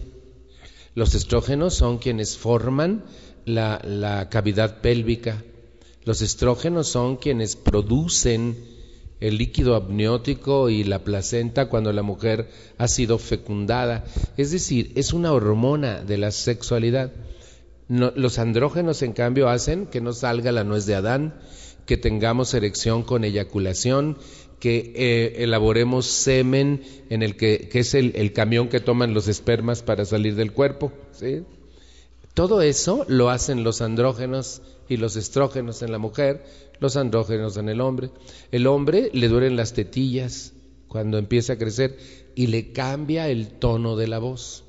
Esas son las hormonas de la sexualidad. Ambas están condicionando al hombre y a la mujer para dar vida y para obtener placer. Ambas cosas. Aunque la sexualidad humana sirve para una tercera cosa. No solo es dadora de vida y de placer, sino también puede servir para solucionar los problemas de lo cotidiano en una pareja. A diferencia de los hombres que perdemos la cabeza de arriba por la de abajo, ¿lo expliqué muy bien? ¿Sí? Las mujeres no. Y las mujeres usan el sexo como una arma. Les voy a contar algo que los va a asombrar. Agárrense bien de la silla. Pero allá en México, no me lo van a poder creer, abran su mente. Allá en México hay mujeres que se embarazan para atrapar a un hombre. ¿Verdad que ustedes nunca habían oído algo así? En Guadalajara no hay, ¿verdad? No. No, me informa Trini que todo bien por acá. Embarazarse para atrapar un hombre. ¿Habían oído tal aberración? ¿Verdad que jamás habían oído eso? Pero sí. Hay mujeres que incluso elaboran embarazos psicológicos. Incluso hay mujeres que controlan a su marido con el sexo. Si haces lo que yo quiero, Simón. Si no haces lo que yo quiero, Nel. Autosacrificándose, por supuesto, porque también ellas se quedan en Babilonia. Mm. ¿Verdad que ustedes nunca habían oído hablar de estas cosas? Fíjense nada más. Todo bien aquí, ¿verdad? Aquí ninguna manipuladora, ¿verdad? Sexual. Todo bien. o les da jaqueca, Ajá. o lavan trastes hasta las dos, de- pero no aquí todo bien, ¿sí? Yo, yo, ¿eh? Aquí es lavan ropa. Ah, sí, perdón. Aquí era no los trastes, sino la, la planchada y la lavada de ropa. Perdón, perdón. Fíjense, eso es bien impresionante. ¿Por qué? Porque usamos el sexo como una arma para controlar a nuestra pareja. Nunca hagamos eso. No vale la pena. Porque si yo me sacrifico, te sacrifico, me sacrifico yo, ¿para qué? El sexo en una pareja deberá servir para arreglar los problemas, no para aumentarlos. Porque cuando dos entienden bien en eros, la cama, pueden arreglar cualquier dificultad de lo cotidiano sin gran conflicto, porque se gustan, porque se desean, porque mutuamente se satisfacen. Y entonces es una oportunidad maravillosa para corregir lo que se descompone durante el día. No hagamos nunca, le digo a esas mujeres, vieran allá en Zapotlanejo, jamás una mujer hará eso con su marido. Sí le dije la verdad, ¿verdad? Ah, por eso me encanta venir aquí, todo bien aquí siempre. Sí. Luego cuando platico individualmente con la gente, está más descalabrada y yo digo, pues no, que todo estaba bien, pero yo creo que esa venía de otro lado. Mm. Fíjense entonces, es importante que nosotros entendamos que hay una tercera opción para nuestra sexualidad. No solo es dadora de vida y de placer, sino también sirve para arreglar problemas de diferencias de una pareja, ¿vale? Otra cosa sobre educación. ¿Qué tengo que hacer? Ah, gracias. Wow, sí. Fíjense. ¿Qué quiere decir glándulas de Bartolín? De Bartolín.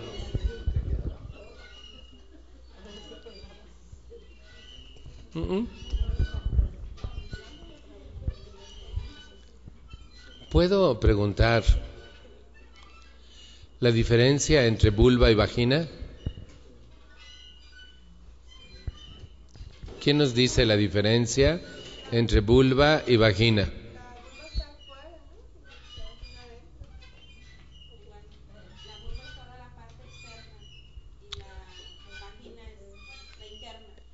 Entonces, la vulva son los genitales femeninos externos y la vagina es parte, solo parte de los genitales femeninos internos. Los hombres y las mujeres tenemos genitales externos, genitales internos. ¿Saben que hay mucha gente que confunde su vulva con su vagina? La vagina está compuesta de seis elementos, que son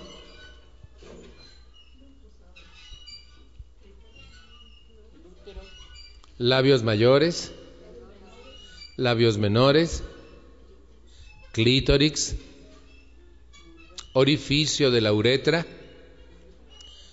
orificio de la vagina y las glándulas de Bartolín. Las glándulas, fíjense para llegar a donde quiero llegar, ¿eh? Las glándulas de Bartolín están en los labios menores a la entrada de la vagina y tienen una función maravillosa. Cuando la mujer se excita, esas glándulas lubrican su vagina y la preparan para la penetración. Si no, sería muy doloroso. Entonces, las glándulas de, Bartolín lubrican la vagina de tal forma que está húmeda y puede soportar la penetración. Glándulas de Bartolín. Entonces volvemos a ver la, la, la, vulva. Labios mayores, labios menores, clítoris, orificio de la uretra, por donde orinan, orificio de la vagina, por donde conciben, y las glándulas de Bartolín. Aquí quiero decir algo que me interesa explicar a ustedes. Las mujeres tienen más placer sexual que los hombres. ¿Sabían eso? En los primeros 5 centímetros de su vagina tienen 80 terminales nerviosas más que el hombre en el glande, que es la cabeza de su pene, que es la parte más sensible sexual del hombre, el glande. Fíjense, la mujer está hecha físicamente mejor que el hombre. Ella eyacula por el clítoris, orina por la uretra y concibe por la vagina. Diferentes órganos. El hombre orina, siente placer y concibe por el mismo agujero.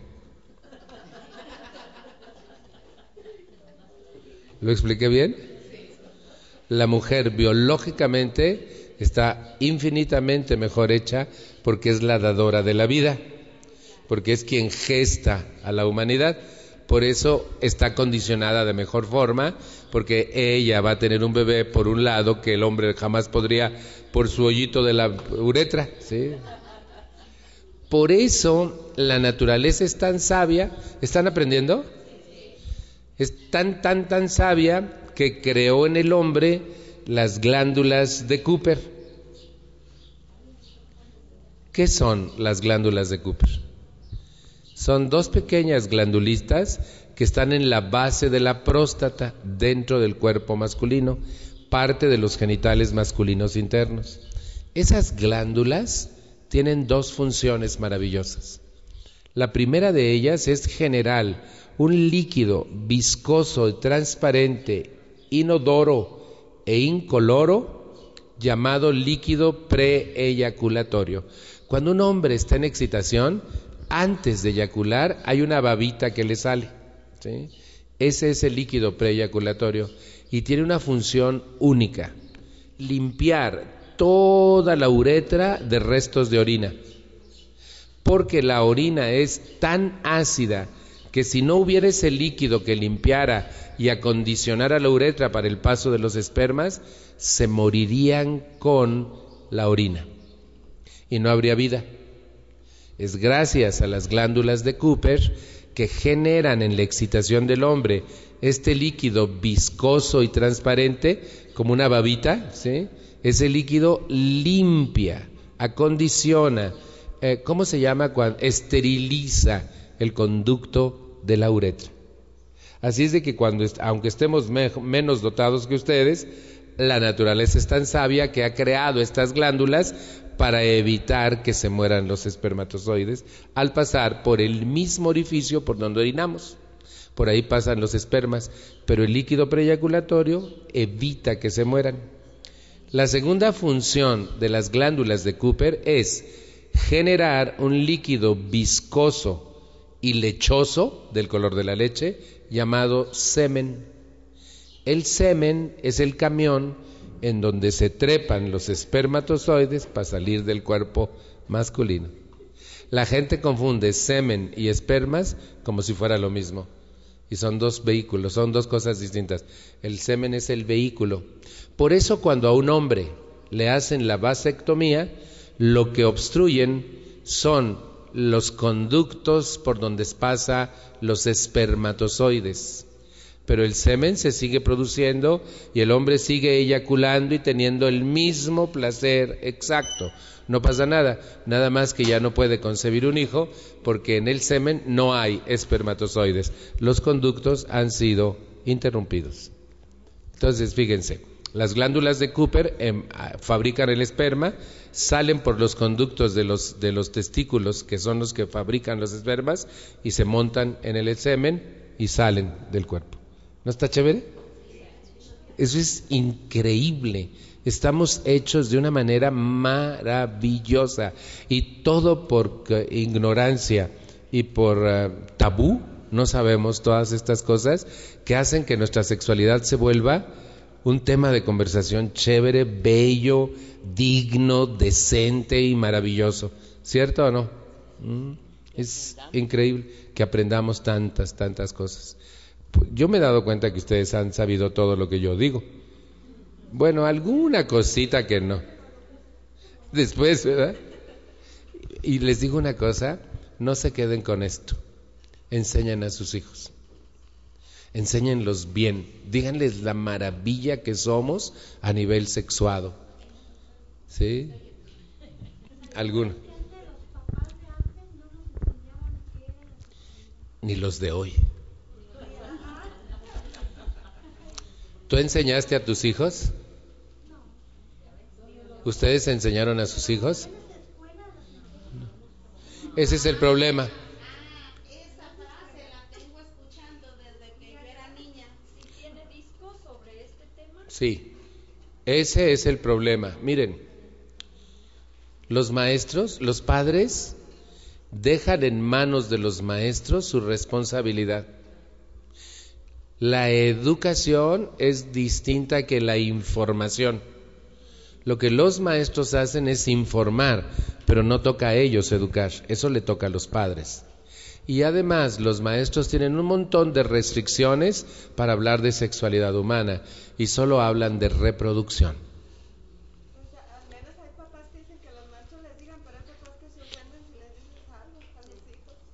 Qué absurdo, ¿no? Y fíjense, eh, un día unas monjas me invitaron a dar una charla en su colegio a quinto y sexto año de primaria y cuando llegué le pregunté, en Dolores Hidalgo, Guanajuato, le pregunté a la madre, oiga, ¿y de qué les voy a hablar? Me dijo, de pubertad. Ok. Cuando entramos a quinto año, la maestra se quedó y les expliqué, teníamos un pizarrón grandote, así de que les expliqué cómo se instalan las hormonas eh, sexuales, cuáles son las femeninas, cuáles son las masculinas, qué van a hacer en su organismo, quién los excita, todo, todo, todo, todo. Y luego vino una, una sesión de preguntas y respuestas muy interesante. Luego entré a sexto y la, la maestra era una monja y me dijo, yo me voy a salir para que usted no se inhiba. Le dije, por mí no se preocupe, yo no me inhibo. Bueno, para que los muchachos le puedan hacer preguntas. Pero se sentó afuera y oyó todo. ¿Vieran qué suave? ¿Qué suave? La monja, ¿sí? Al final me dijo, no tiene usted idea de la ayudadota que nos ha dado. Fíjense, en las preguntas de los chavos, de los de sexto, un niño me dijo, cuando les dije cómo cambiaba la voz y crecía la nuez de Adán, dijeron todos, como el Mauricio. Y entonces yo les pregunté, ¿quién es Mauricio? Y un niño que estaba hasta atrás dijo, yo. Ah, con un bozarrón. y fíjense, no, resulta que uno de los niños me preguntó, oiga, usted que sí nos habla con la verdad, díganos, ¿cómo realmente un hombre embaraza a una mujer? Y yo le dije, eso ya te lo enseñaron en quinto año. Y me dijo, no, nos enseñaron qué pasa, pero no nos dijeron cómo pasa. Y yo quiero saber cómo pasa. Ok, ¿qué haces? Si hay una sesión de preguntas y respuestas y te preguntan, le contestas. Fui al pizarrón, dibujé unos genitales femeninos de perfil, la vulva, la vagina, la cerviz, el útero, las trompas de falopio, los eh, ovarios. Y le expliqué, mira, cada mes uno de los ovarios desciende un óvulo, ovula se llama eso, y es un huevecillo que cae en la trompa de falopio. El hombre, la pareja de esa mujer, la penetra con un pene, dibujé un pene y lo fui introduciendo en la vagina. Y al terminar, eyacula, expliqué que se eyacula y dónde están los espermas. Y cuatro millones de espermas corren y uno alcanza el óvulo que está aquí. Ah, y les dije, y cuando él entra en la vagina, se siente muy bonito. ¿Les dije la verdad?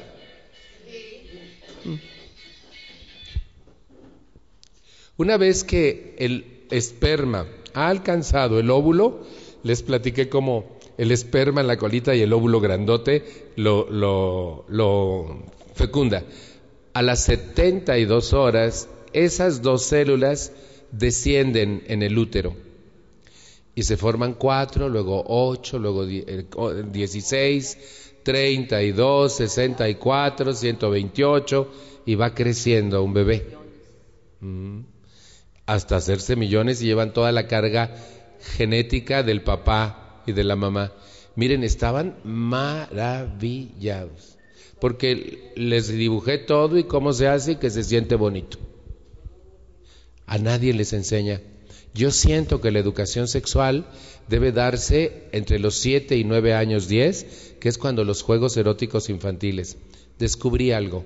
Los niños tienen muchísimas inquietudes sobre su sexualidad, más de las que imaginamos los adultos tontos que decimos es niño, no se da cuenta. ¿Qué? Uy. Pero lo peor del caso es que tienen demasiada información estereotipada y falsa sobre su sexualidad, como mi pelo en la mano. ¿Se acuerda? Claro. ¿Saben qué me preguntó una chava en una prepa un día? Una jovencita. Eh, eh, trajeron a los de secundaria y una niña de secundaria me preguntó, oiga, oiga, ¿qué es? ¿Cómo me pregunto ahora? ¿Qué es un consolador? Le dije, es un juguete sexual para obtener placer. Y seguí contestando otras preguntas. Y ella otra vez. Pero ¿cómo es un consolador? Entonces fui al pizarrón, le dibujé un pene y le dije, se abre por abajo, se le meten unas pilas y entonces vibra y la mujer tiene placer. Ah, y las monjas se salieron.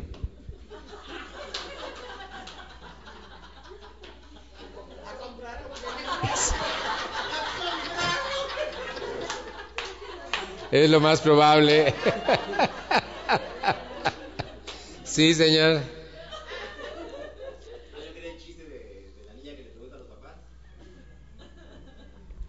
Mamá le dice, ¿qué es pene? Espérame aquí, siéntate. Y va por el papá. La niña pregunta que, qué es pene. ¿A dónde la mandas? Te dicho. No sé, pero dicen que hay que contestarle lo que preguntan. Y fueron y se sentaron frente a la hija. Rojos, rojos, rojos. Le explicaron que la semillita, que cómo entra. Todo le explicaron. La niña se les quedaba viendo extrañada y cuando terminaron de decirle que era pene y todo eso, eh, la mamá le preguntó, ¿y por qué querías saber, hija? Es que en la iglesia dijeron que debíamos rezar para que nuestra alma no pene.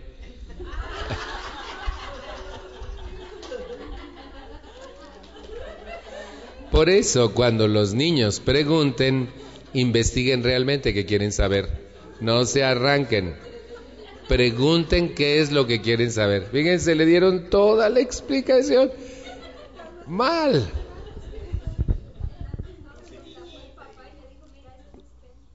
Sí. Cuidado, fíjense. Una de las responsabilidades en la educación de los hijos es preparar a los hijos para su sexualidad, educarlos sexualmente.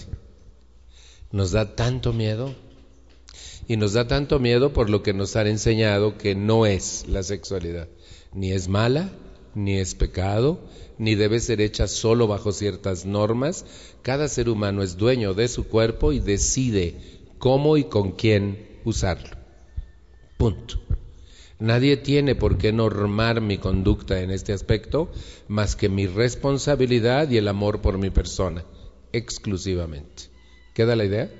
pero cada quien usa su cuerpo cuando quiere y como quiere y con quien quiere. No permitan que nadie determine cómo es su y por dónde quiere también. Mm. Eso es importante. Acuérdense, para hacer el amor se necesitan dos. Y si los dos están de acuerdo, se vale todo. Si uno de los dos no está de acuerdo, no se vale. Escuchaste a Salvador Valadez. La familia Podoera agradece tu visita. Recuerda seguirnos en nuestras redes sociales. Nos encuentras en Facebook, YouTube, Instagram, TikTok, Spotify y Twitter. Búscanos como Podoera.